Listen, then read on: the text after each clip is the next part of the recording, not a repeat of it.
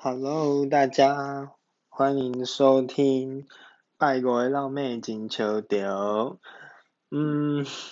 不知道大家昨天听完第一集的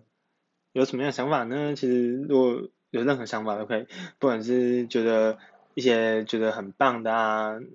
或者是说有一些该改进的回馈，或听的觉得很沉重，或者太鸡汤，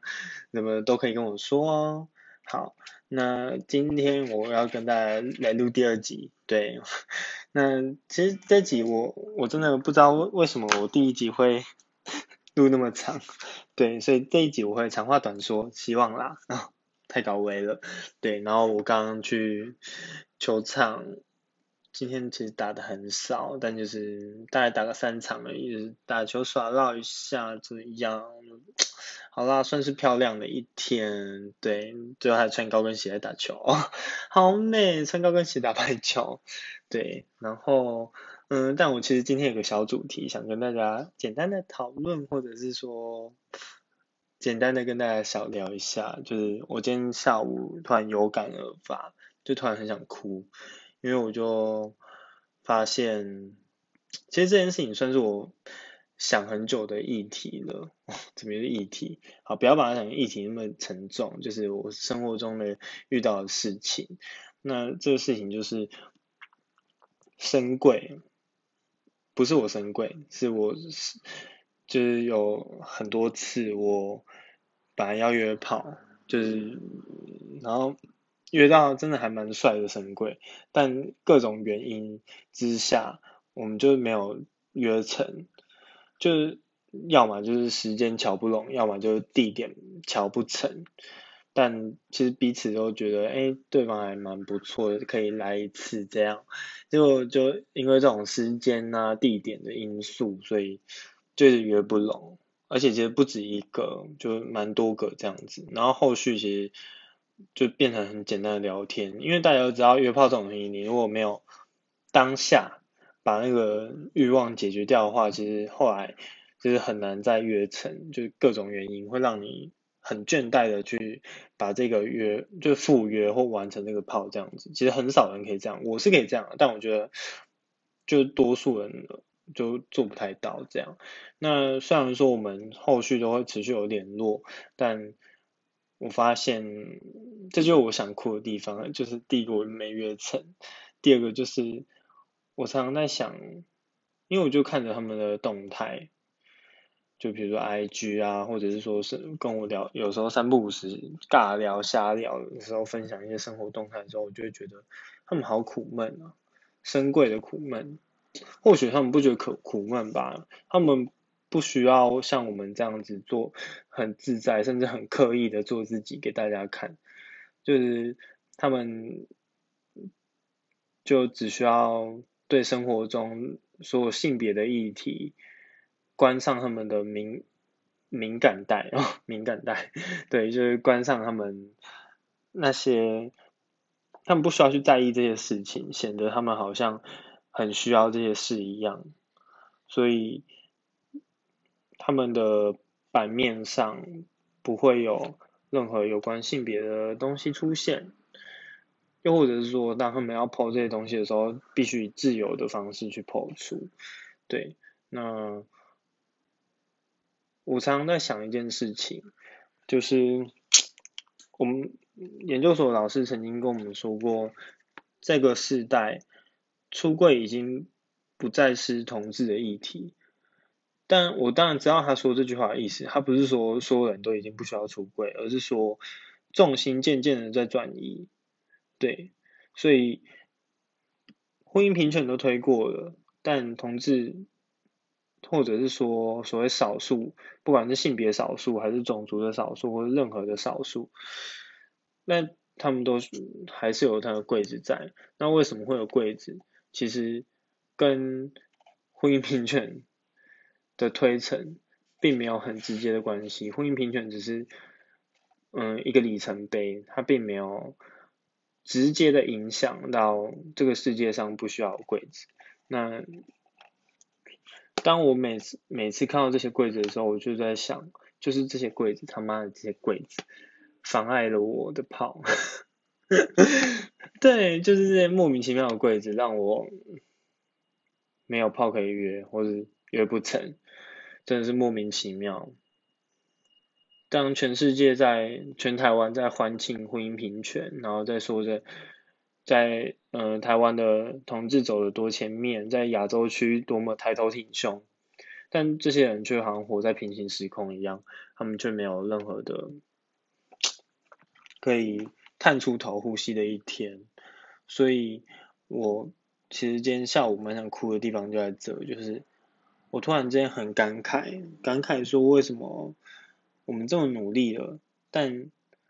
柜子还在那。那我今天下午人坐在台中基地里面，就是在值班，就坐在那边值班而已。那我就在想着，我在这边值班，我我我要怎么拆掉人家的柜子？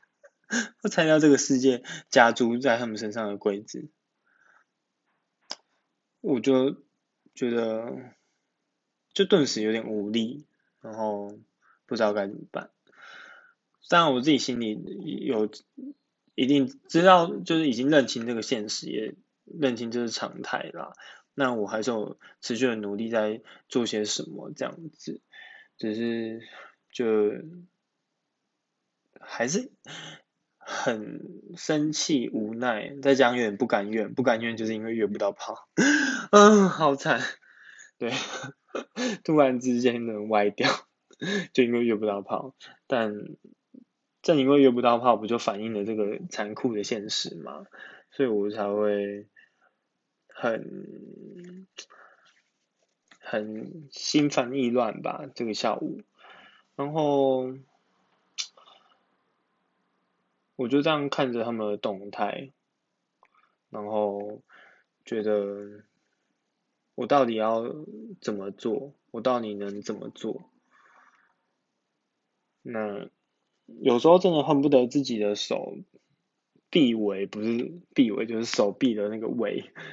对手臂的长度不是只有跟我的身高一样高，而是能够把这些深贵都抱都拥抱着，就是我要怎么触及他们，我要怎么给他们，我觉得真正好好的生活，就是我觉得我每次讲到这里，我就觉得，唉。虽然我觉得他们可能也乐在其中，好，乐在其中这个词有点过了，就是他们可能已经习惯或适应了他们的生贵，所以他们连择偶要求都会觉得，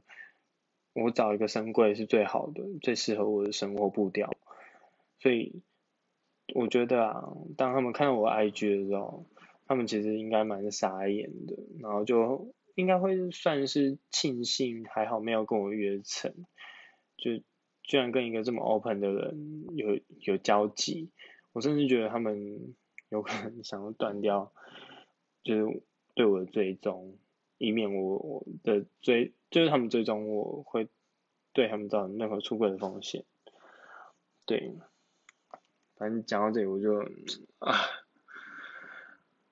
怎么叹了很多的气，对。就是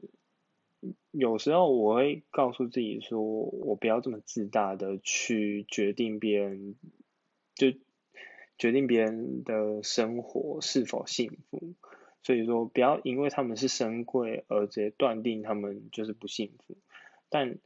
其实我觉得这个想法很难改掉，或者是说我在评估一个人、判断一个人的时候，我总是会把它当成一个标准，因为。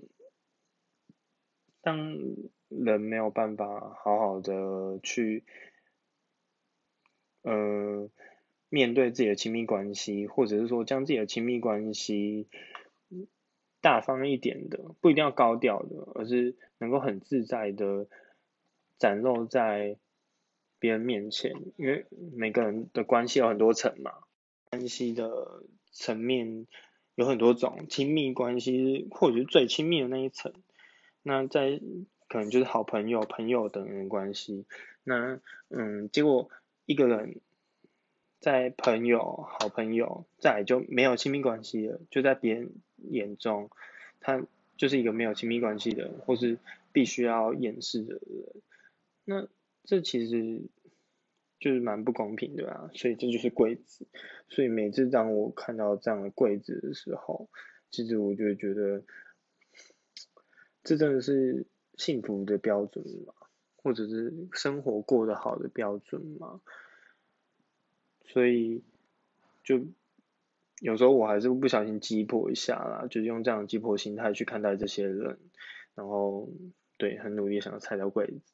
好，停在一个很奇怪的地方，但因为已经十分钟了，我不希望我录太长，就今天就当一个简单十分钟的小聊，或许之后我可以针对这个议题，然后有更多的想法或更完整的说法出现。对，因为我要洗澡了，明天早上一早要起来上家训班，对，所以在这里小周五小老妹，周五小老妹 呀跟大家说个。晚安，或者你早上来听啦，也是跟你说个早安，或者午饭愉快，随便，反正就是平平安安，拜拜。